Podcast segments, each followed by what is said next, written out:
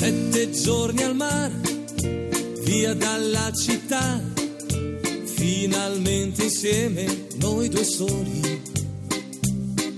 Sveglia accanto a te, poi dopo il caffè, passeggiate mano nella mano. Esta no es una semana cualquiera, con Luis Antequera y Mariate Aragonés. Ricche di magia, ogni posto è buono. Hola a todos, bienvenidos una vez más al programa Esta no es una semana cualquiera en Radio María, con un servidor de ustedes Luis Antequera. y Mariate Aragonés. Bella come sei, Y bien, Luis, ¿qué semana nos ocupa hoy? Hoy Mariate le damos un repaso a algunos de los hechos históricos ocurridos entre un 12 y un 18 de enero. Una semana que no es una semana cualquiera, siete días, sette giorni, como dice nuestra sintonía, en los que han pasado a lo largo de la historia cosas que ni se imaginan nuestros oyentes, porque la historia es así, mejor y más fantástica que la más increíble de las fantasías. Comencemos, pues. Pues allá vamos.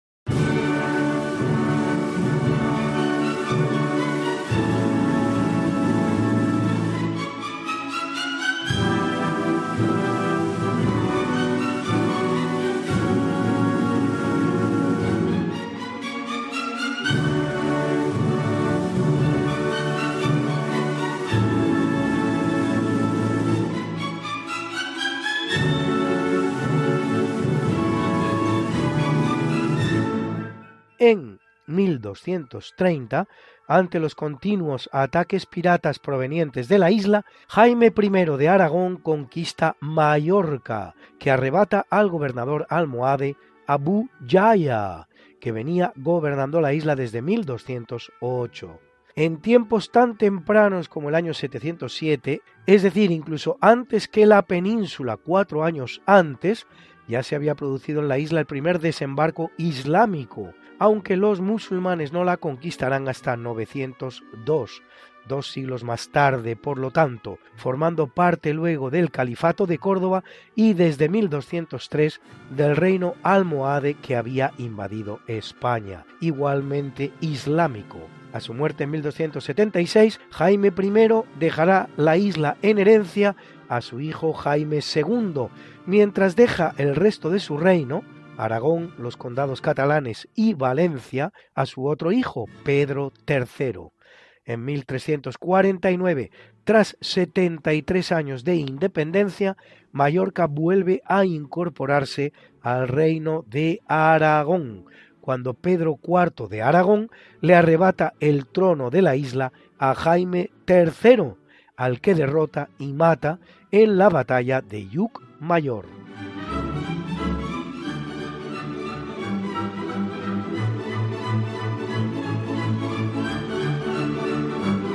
En 1562 la regente Catalina de Francia, esposa del difunto Enrique II, promulga el Edicto de Saint-Germain, que aunque consagra la libertad de culto para los protestantes, tensa el ambiente en modo tal que el 1 de marzo se produce en Vassy la matanza de varias decenas de hugonotes, así llamados los protestantes franceses, y días después otra de católicos en el sur de Francia.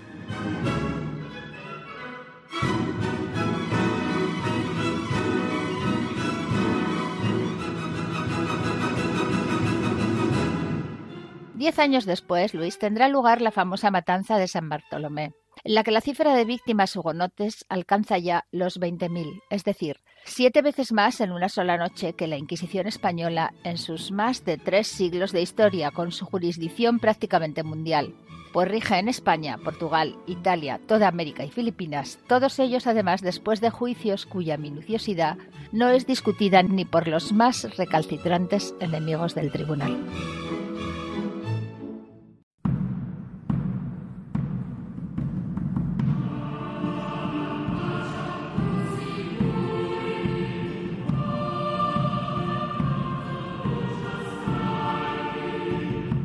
En el capítulo siempre fecundo de la conquista, colonización y evangelización de América por los españoles que va a permitir a los indígenas americanos el tránsito del neolítico al renacimiento. En apenas dos generaciones, un tránsito que a los europeos había costado 7.000 enteros años, en 1777 en California los franciscanos españoles fundan la misión Santa Clara de Asís, actual ciudad de Santa Clara, octava de las 21 misiones que España funda en la región. Dicho sea para todos aquellos que desconocen que hasta dos tercios, dos tercios del actual territorio de los Estados Unidos de Norteamérica fueron en algún momento españoles, produciéndose, por cierto, una perfecta convivencia con los indígenas, los cuales muchos de ellos acabaron hablando español y bautizados, convivencia que sólo terminará cuando el territorio sea conquistado por sus nuevos colonos de procedencia británica, que procederán al impío y casi completo exterminio de los indios, hasta llegar a la situación de ambos semicontinentes. Y así, mientras en el centro y sur, colonizado por los españoles, un 20% de la población es indígena pura y hasta un 70% mestiza, en la parte norte, en los Estados Unidos concretamente, donde la colonización española será sustituida por la británica y yanqui, el porcentaje de indígenas originarios que han llegado a nuestros días apenas asciende a un 0,89% y el mestizaje es literalmente cero. Hoy día, la población mestiza de los Estados Unidos alcanza casi el 20% de la población, pero lo es gracias a los mestizos hispanos que han entrado en el país en los últimos años.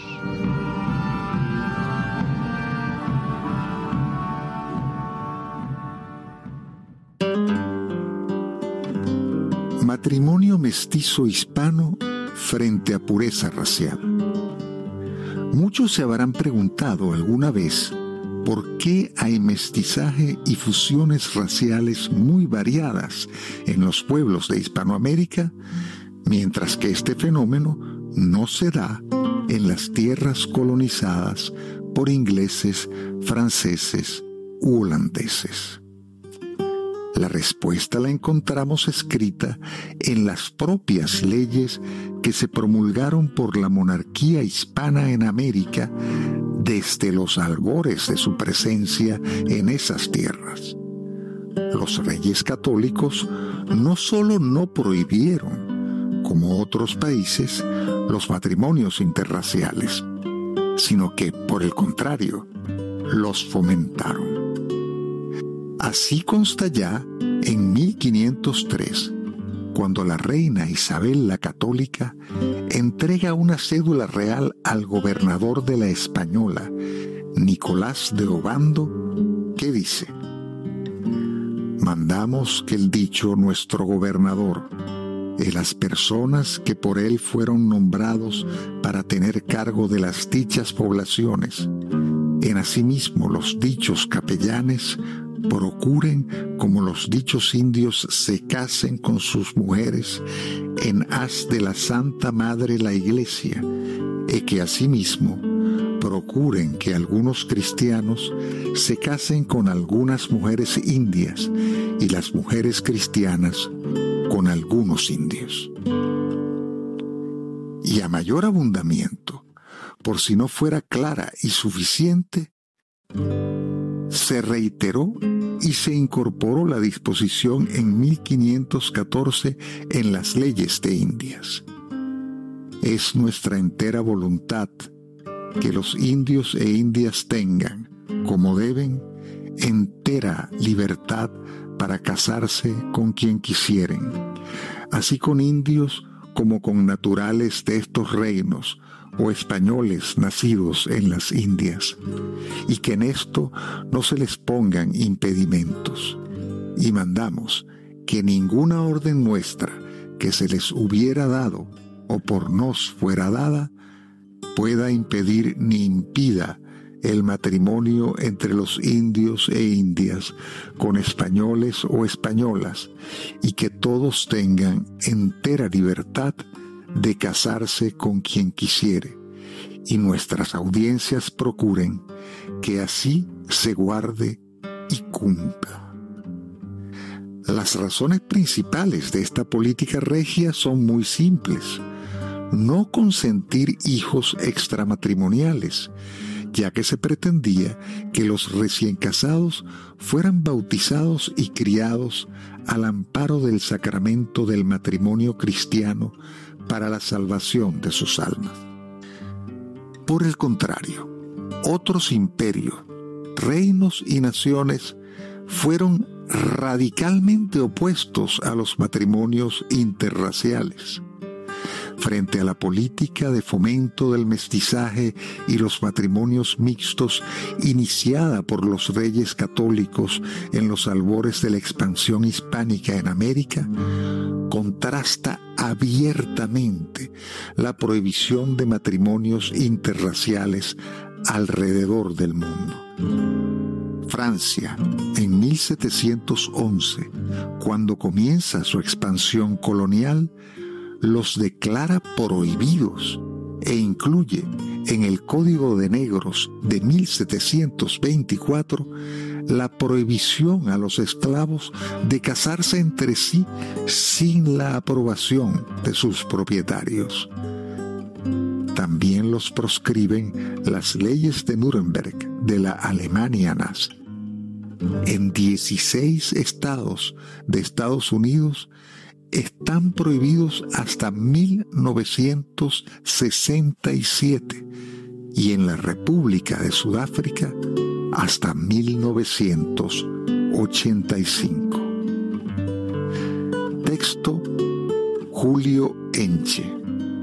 Locución Carlos Leáñez Aristimuño. Es una producción de la Asociación Cultural Héroes de Cavite.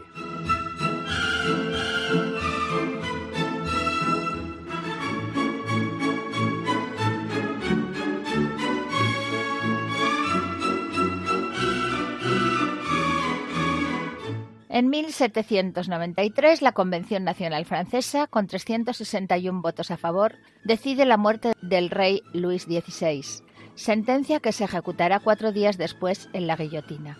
Luis XVI se queda a muy pocos votos de salvar la vida, pues a los 290 diputados que votan no a su ejecución se unirán otros 70 partidarios de postergarla. Ese voto decisivo que marcó la diferencia bien pudo ser el de Felipe de Orleans, su propio primo, que votó a favor de la guillotina. Lecciones de la historia de poco le valdría la estratagema. Solo diez meses después, era él el que ponía la cabeza bajo la hoja del artefacto de Guillotán, probando las delicias que había hecho degustar poco tiempo antes a su primo. No es el único voto letal que se produjo aquel día, Luis. Y así el abogado Louis Michel Le Pelletier, que paradójicamente defendía la abolición de la pena de muerte, votaría sin embargo por la ejecución del rey. Aquella misma noche, mientras cenaba en un restaurante junto al Palacio Real, Philippe Nicolas de Paris, un escolta del monarca, se acercó a su mesa y tras recriminarle el sentido de su voto le clavó una espada en el costado mientras le decía, Ahí tienes tu recompensa. Le Pelletier fallecía incluso unas horas antes que Luis XVI.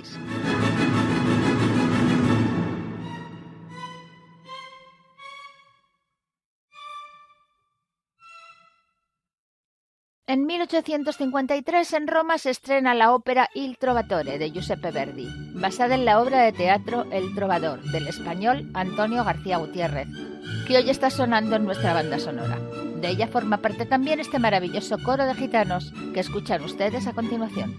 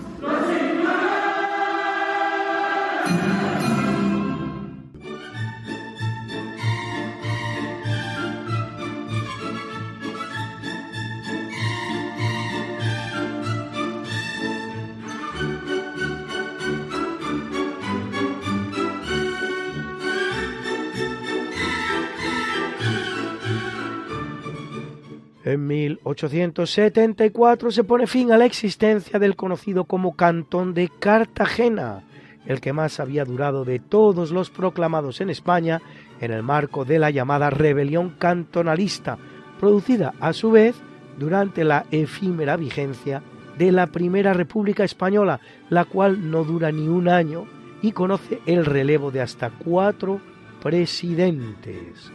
Nada menos que 32 cantones llegan a proclamar su independencia, es decir, casi tantas naciones solo en España como las que hay hoy en toda Europa y muchas más de las que forman la Unión Europea.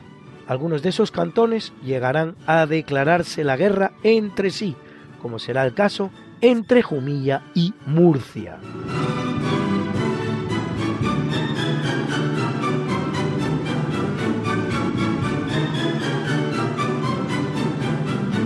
59 años después, en 1933, en el marco ahora de una nueva república en España, la llamada Segunda República, tienen lugar los llamados sucesos de Casas Viejas en la provincia de Cádiz, un alzamiento anarquista, ojo, anarquista, que el gobierno de la Segunda República Española ordena reprimir a sangre y fuego, con un saldo de 14 muertos, entre los cuales mujeres y niños.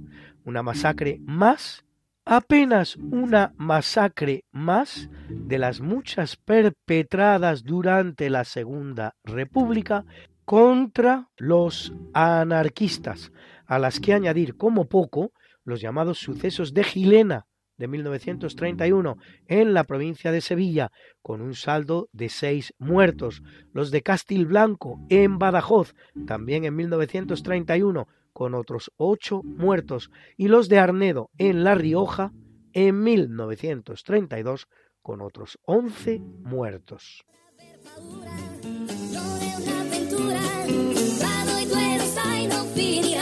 Que quieres volvernos a escuchar porque no puedes esperar hasta la próxima semana, que te perdiste un programa y no te lo perdonas, que quieres mandarle el programa a un amigo tuyo al que sabes que le va a gustar. No te preocupes, todo tiene solución. ¿Conoces nuestro podcast? Introduce en la red Podcast Radio María, esta no es una semana cualquiera, y entrarás en el mundo mágico de la historia, con todos los programas que hemos emitido hasta la fecha miles y miles de minutos de historia de la buena, contada con honestidad, con rigor, de manera escueta y entretenida.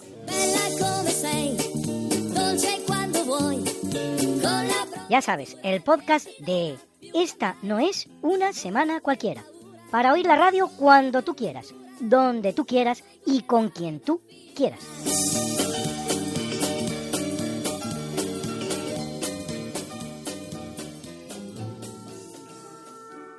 Y también en Spotify, Google y Apple Podcast.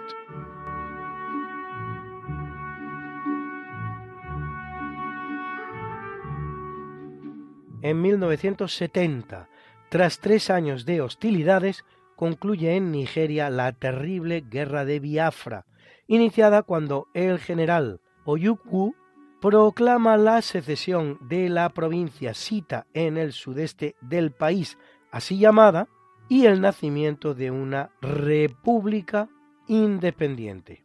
La guerra, que produce tres millones de muertos, no tanto por las balas como sobre todo por el hambre y las enfermedades, termina con la derrota de Biafra y su reincorporación al territorio.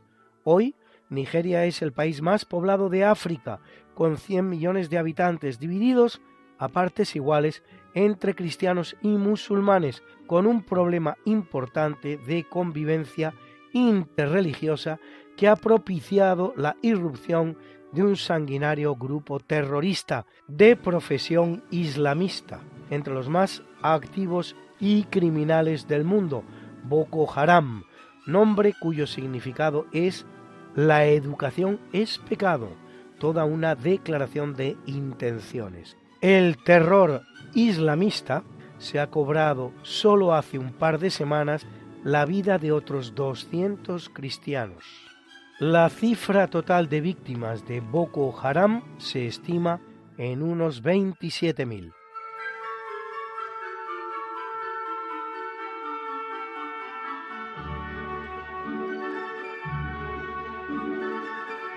En 1988 España instala su primera base en la Antártida, la llamada Gabriel de Castilla, en honor al descubridor del congelado continente, un español una vez más.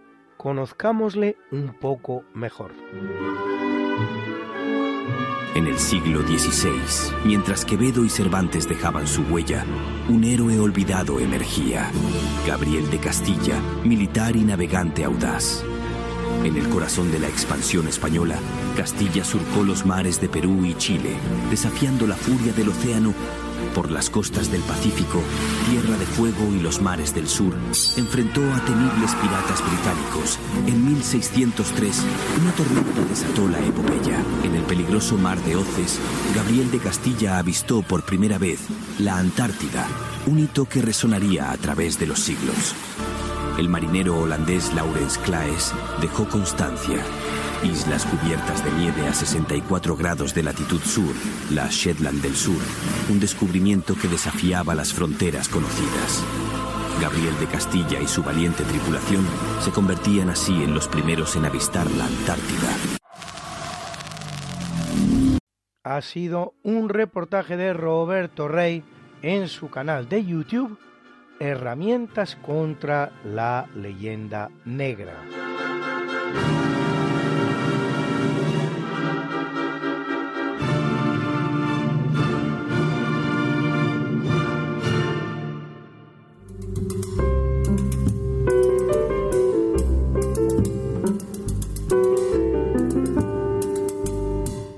Las cosas de Feliciano Llanas. Adelante, Feliciano.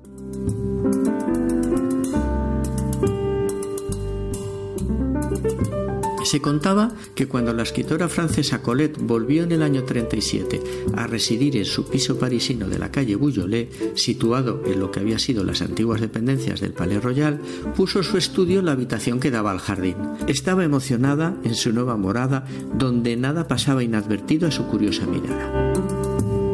Llegó a decir que de noche escuchaba brotar las setas en el jardín y que incluso había oído abrirse a un lirio azul. Por las tardes le gustaba bajar a la calle y alternar con las prostitutas que deambulaban por los porches del antiguo Palais Royal, y éstas le contaba las historias de sus desgraciadas vidas. Una de ellas le pidió que le regalara un libro, y Colette le dijo que cuál prefería. La prostituta le respondió, el más triste que tenga. Sidonie Gabrielle Colette, más conocida como Colette, simplemente Colette novelista, periodista, libretista, artista de revista y cabaret de nacionalidad francesa. Muchas gracias, Feliciano.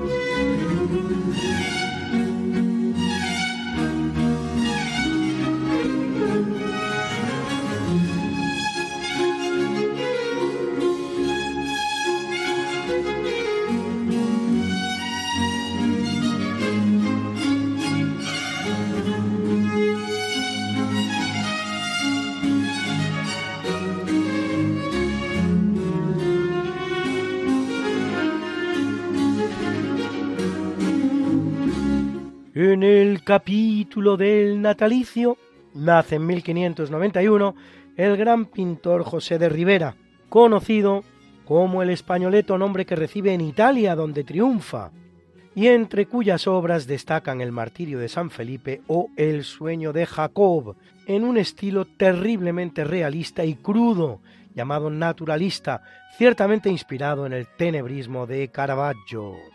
Tras huir de Roma por un asunto de deudas, en Nápoles se convertirá en uno de los capos de la mafia artística que gobernaba la ciudad, impidiendo, con métodos más que dudosos, trabajar en ella a otros grandes pintores, algo de lo que fueron víctima algunos artistas de la calidad de un Guido Reni o un Domenichino, lo que no es óbice para que la calidad artística de nuestro españoleto destaque entre los grandes pintores de su época.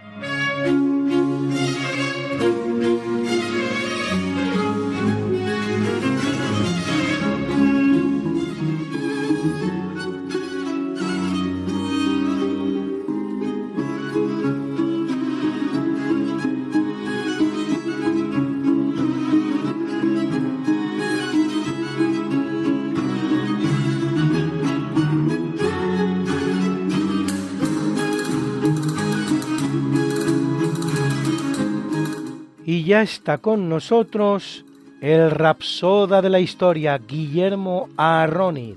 ¿Con qué nos sorprendes hoy, Guillermo?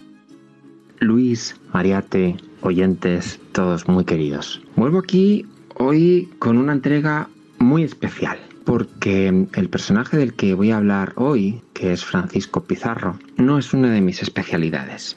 Pero gracias a Luis Antequera, que presenta para todos vosotros este programa junto a Mariate, me sugirió este personaje. Yo le pedí un personaje y él me sugirió este personaje. Y me habló concretamente de la batalla de Cajamarca. A partir de ahí estuve leyendo algunos artículos diferentes. Las cifras que pone cada uno son distintas. Ya sabemos que cada uno cuenta la feria según le va en ella. Pero lo cierto es que Pizarro contaba con menos de 200 hombres y tampoco técnicamente es que tuviese ni 100 cañones ni obviamente tenía más tecnología ¿no? que los eh, nativos de América. Pero según unas cifras se enfrentó a 6.000 soldados sin armas y 6.000 armados. Según otras cifras eran 30.000 soldados los que protegían a Atahualpa, el rey, aunque en guerra civil, de aquel imperio que era el más grande de toda América.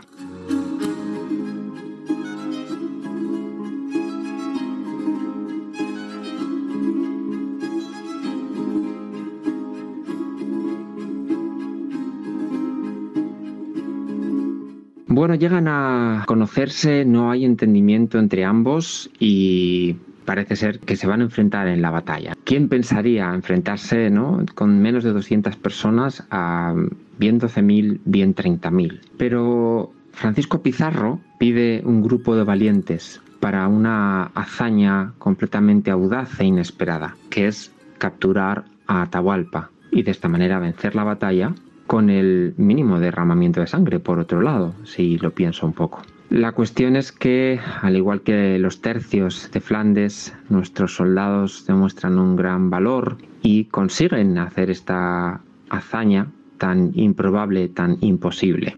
Apresan a Atahualpa, que bueno, finalmente fue ajusticiado, y de esta manera se comienza la conquista de ese imperio inca.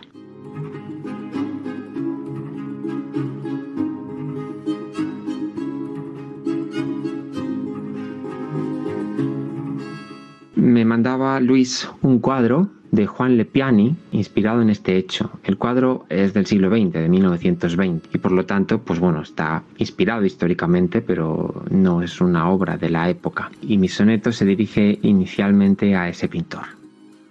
Juan, casi cuatro siglos han pasado del hecho acontecido a tu pintura.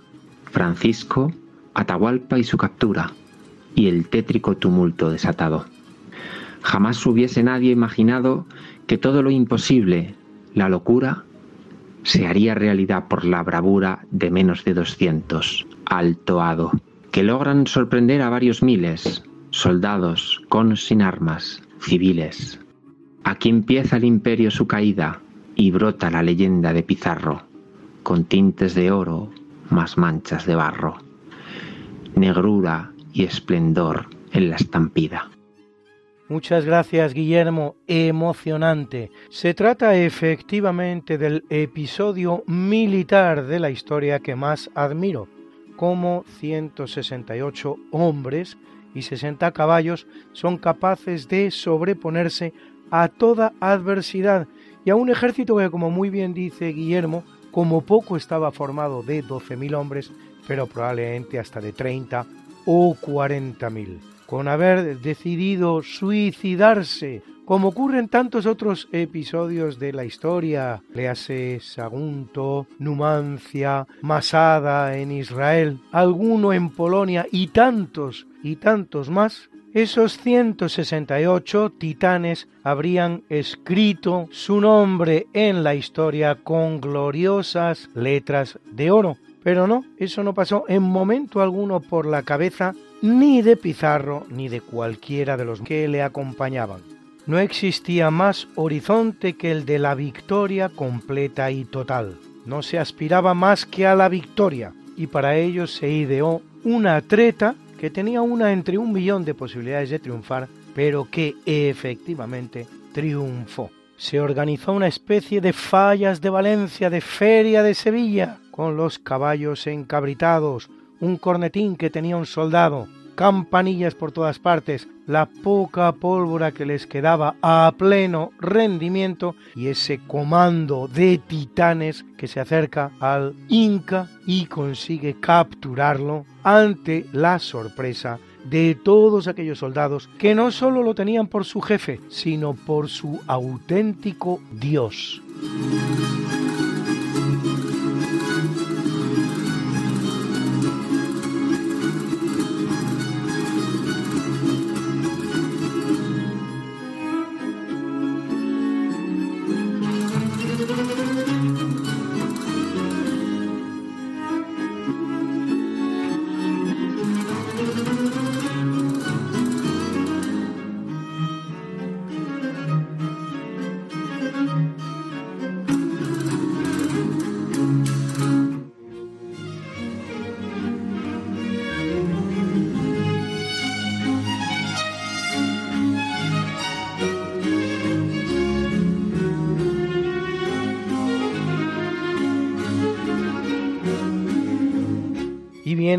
En el año 1716 Antonio de Ulloa, naturalista, militar y escritor español que participa en la expedición de Jorge Juan para medir el arco del meridiano terrestre y descubridor, Ulloa, del elemento del platino, así llamado por su semejanza con la plata, un descubrimiento que lleva a cabo en la España americana, concretamente en el actual Ecuador.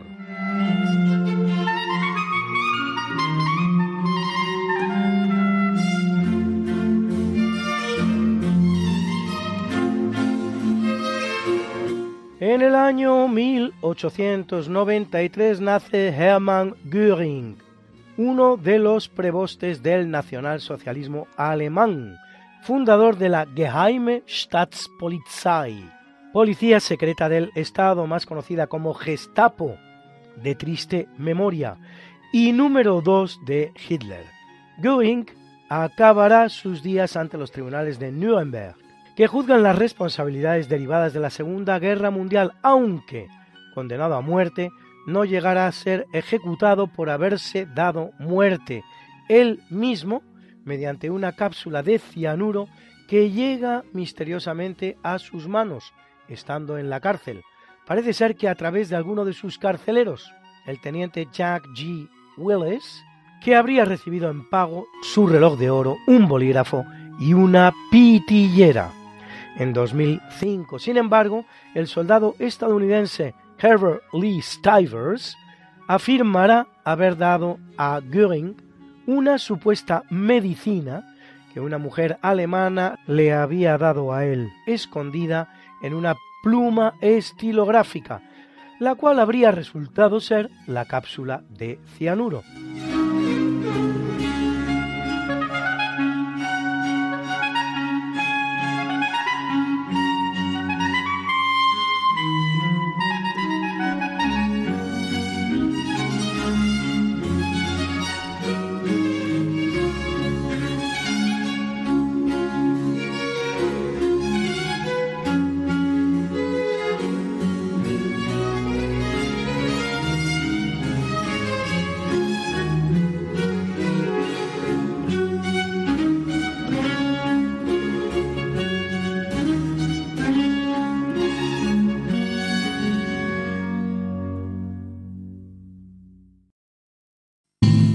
Nace en 1940 Iva Zanicci, presentadora de televisión y cantante italiana, que nos canta este maravilloso La Riva Bianca, la riva nera.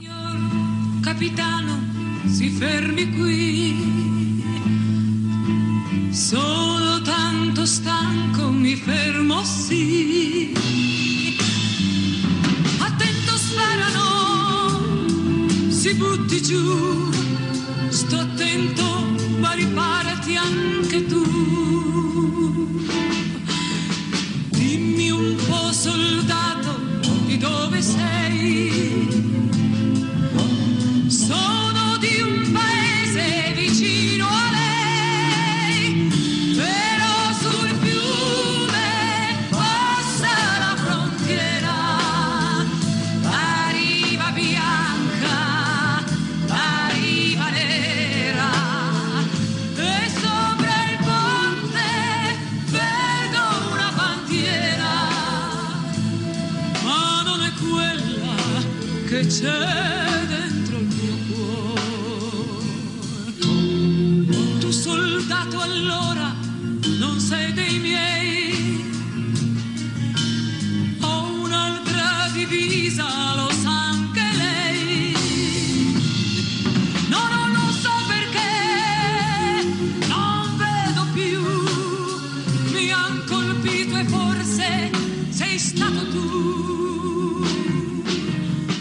Signor capitano, che ci vuoi fare?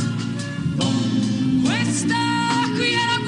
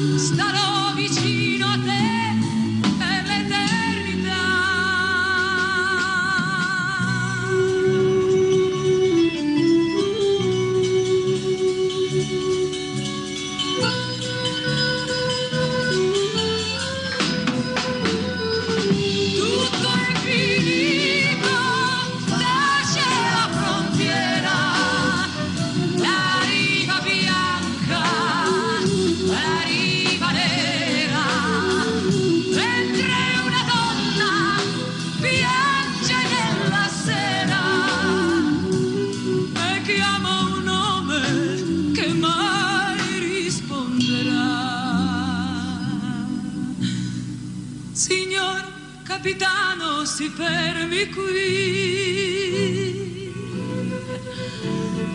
Sono tanto stanco, mi fermo.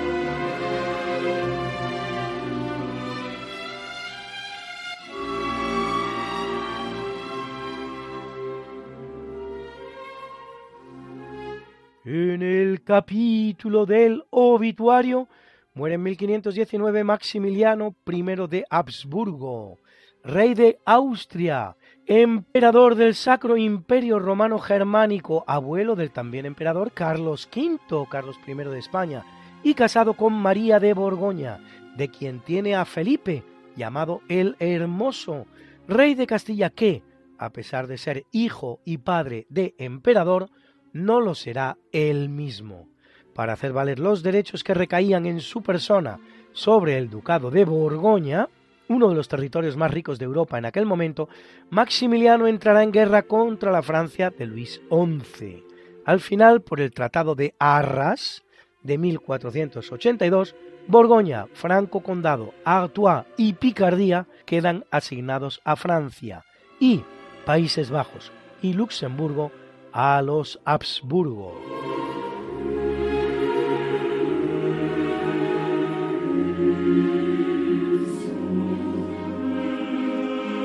En 1665 el que muere es Pierre de Fermat, matemático francés que junto con René Descartes y Johannes Kepler será uno de los grandes matemáticos de la primera mitad del siglo XVII.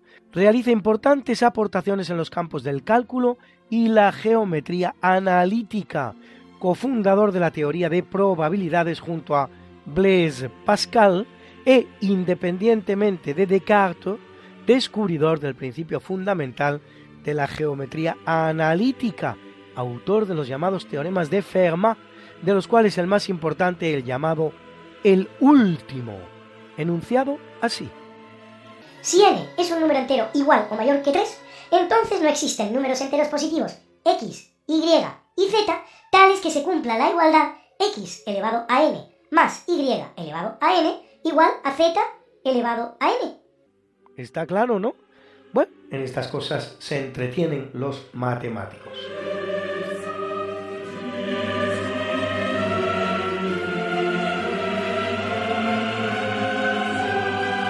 Una breve pausa musical con este maravilloso pasacalle de las mantillas del españolísimo género de la zarzuela. Escuchen ustedes bien la letra y díganme si no habría podido ser un hermoso himno de la comunidad de Madrid.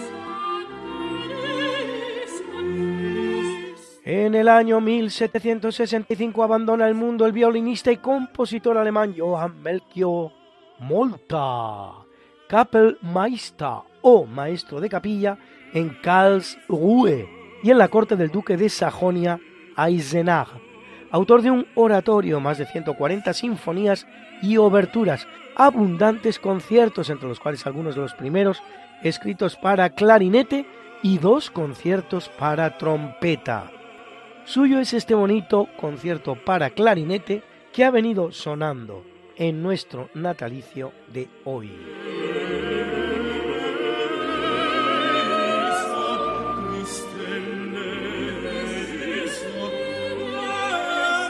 En 1835 muere la madrileña Teresa Cabarrús, una de las llamadas Les Merveilleuses, las maravillosas, así conocidas las grandes protagonistas femeninas de la Revolución Francesa.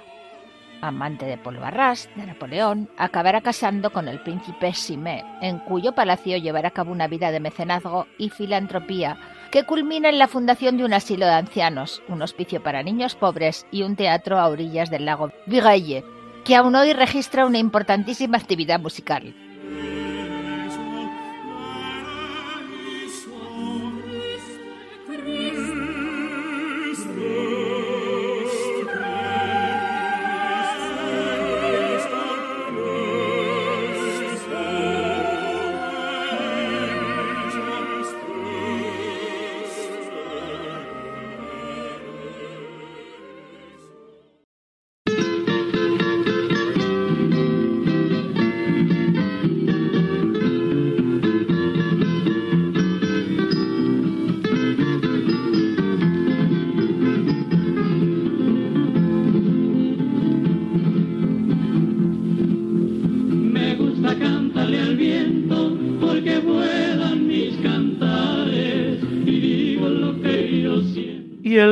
Alberto, Alberto Hernández, nos trae hoy un tema de lo más interesante y curioso. Entre el año 1595 y 1599 apareció en las afueras de Granada, en unas cuevas, unos cuerpos y 223 tablillas de plomo de forma circular escritas en caracteres árabes pero con textos latinos. Los cadáveres los identificaron como el de San Cecilio, primer obispo de Granada y discípulo del apóstol santo, y compañeros varones mártires que habían perecido con él. La escritura de las tablillas la identificaron como los quintos evangelios que habían sido revelados por la Virgen María. El obispo de Granada, que era don Pedro Castro, creyó en estos evangelios y empeñó su fortuna personal en demostrar la veracidad de ellos. Pero el pueblo de Granada no esperó tanto y rápidamente llevó cruces al monte y todo el monte estaba plantado de cruces. El monte antiguamente se llamaba Valparaíso, pero pasó a llamarse Santo Monte y de ahí al Sacromonte. El Papa tomó cartas en el asunto y hizo una investigación en el año 1682, el Papa reinante Inocencio XI se los llevó a Roma y allí estuvieron hasta el año 2000 que los devolvieron a Granada. El Papa determinó que las reliquias eran correctas, eran ciertas, pero que el Evangelio ese era una impostura. Las cruces que hubo en el Sacromonte se llevaron en procesión todas como si fuera un vía crucis hasta Roma. Dejaron solo cinco en el Sacromonte. Se echó la culpa de esta falsificación o se cree que fueron dos mozárabes que fueron los que tradujeron inmediatamente estas lecturas y se piensa que ellos fueron los autores materiales de la falsificación. Con la falsificación pretendían una amalgama entre la religión islámica y la católica, lo que siglos antes se había intentado el arzobispo de Toledo, Elipando, Elipando el de Toledo. En el año 1748 aparecieron también medio docena de tablillas. Este tema ha sido tratado por Quevedo, principalmente Caro Baroja, don Julio, y por Menéndez Pelayo. El que lo trata de una forma más rigurosa es don Julio. Este más o menos viene a decir que los moros pensando que les iban a echar de España como sucederá a partir del año 1609, intentaron hacer una religión amable que no estuviese en contraria con los cristianos y también dejar claro que ellos habían permanecido en España desde el siglo I, que eran tan españoles como los demás. Muchos historiadores también creen que esta es la mayor falsificación de documentos de la historia de España. Pues esto es todo y buenos días. Lástima que terminó el festival de hoy. Pronto volveremos con más diversiones. Y así es, amigos, esto se acaba. Nuestro programa llega a su final. Pero recuerda,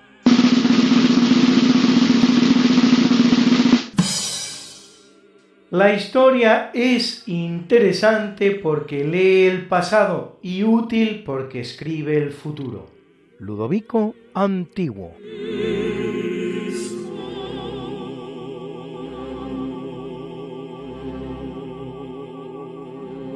Pero no nos vamos a despedir sin presentar, como siempre, la mucha buena y variada música que nos ha acompañado hoy una vez más.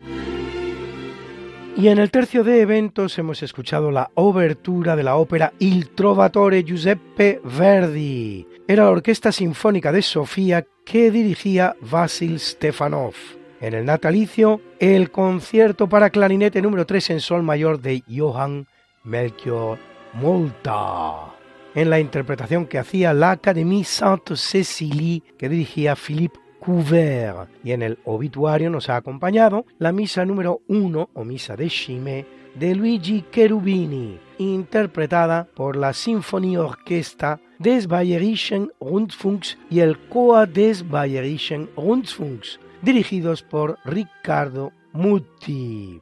Y unas interesantes piececitas para nuestras pausas. Han escuchado ustedes el pasacalle de las mantillas de la zarzuela El último romántico de Reveriano Soutuyo y Juan Vert. Eran Teresa Berganza y el coro Cantores de Madrid y la orquesta sinfónica que dirigía el maestro Cisneros. Hemos escuchado también el coro de gitanos de Il Trovatore, Giuseppe Verdi, en la voz y los instrumentos de la orquesta y coro Filarmonía que dirigía Pascual Osa y esa preciosa canción, La Riva Bianca, La Riva Nera, La Orilla Blanca, La Orilla Negra de Eros Shorilli, interpretada por Iva Zanicki.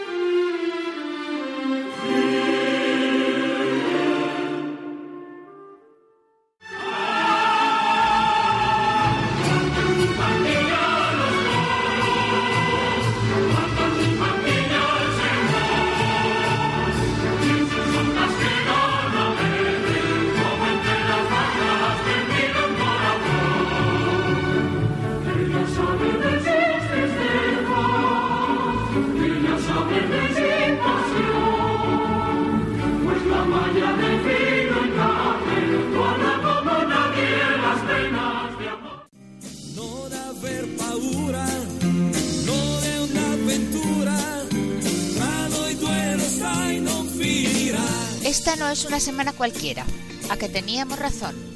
La historia, ¿cómo es? Y no como nos gustaría que fuera.